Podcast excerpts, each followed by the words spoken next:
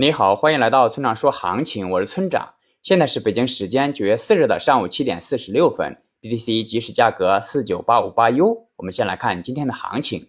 昨天 BTC 冲破了五万零五百点，并在触碰到五万一千点后跌了回来。那目前长期多头趋势不变，中期多头趋势即将形成，短期震荡偏多。结构上，上方压力五万一千点，下方支撑四万八千三百点。另外，昨天这波上攻，BTC 并没有显示出绝对的气势。那么，在五万一千点这种重要的压力位之前，就很可能反复的上下，不会一蹴而就。我们耐心等待即可。总结一下，总体多头趋势，站上五万一千点之前，很可能反复。接下来是交易思维模块。如果一段趋势没有结束，那么它将延续下去。那我能肯定呢？上面这句话在大多数人看来都是废话。但在我眼中，它却是技术分析的精髓。你之所以认为它是废话，是因为你没有真正的理解它的含义。趋势就像河流中的水，在没有改变方向之前，它们会一直按照之前的方向流动。但与水流不同的是，趋势在方向改变之初并不容易被察觉到。这就要求我们设置一个参照物，以帮助我们来判断。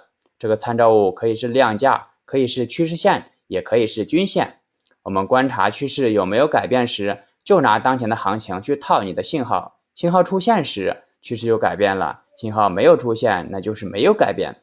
当然，趋势有没有改变不重要，重要的是它在你的交易系统中有没有改变。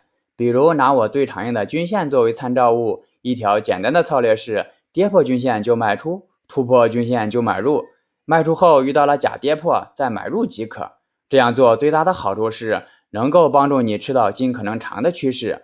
不会因为害怕后市下跌或者偶然间的心理变化而卖出。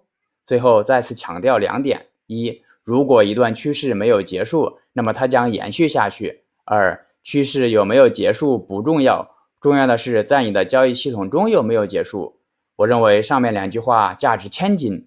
最后，请大家一定要明白，千万不要根据预测来做交易，交易是需要考虑到具体信号、盈亏比以及仓位管理的。用预测指导交易。并不能实现长期稳定的盈利。如果你想学习具体操作以及稳定盈利的技巧，请查阅今天的策略版分析。拜拜。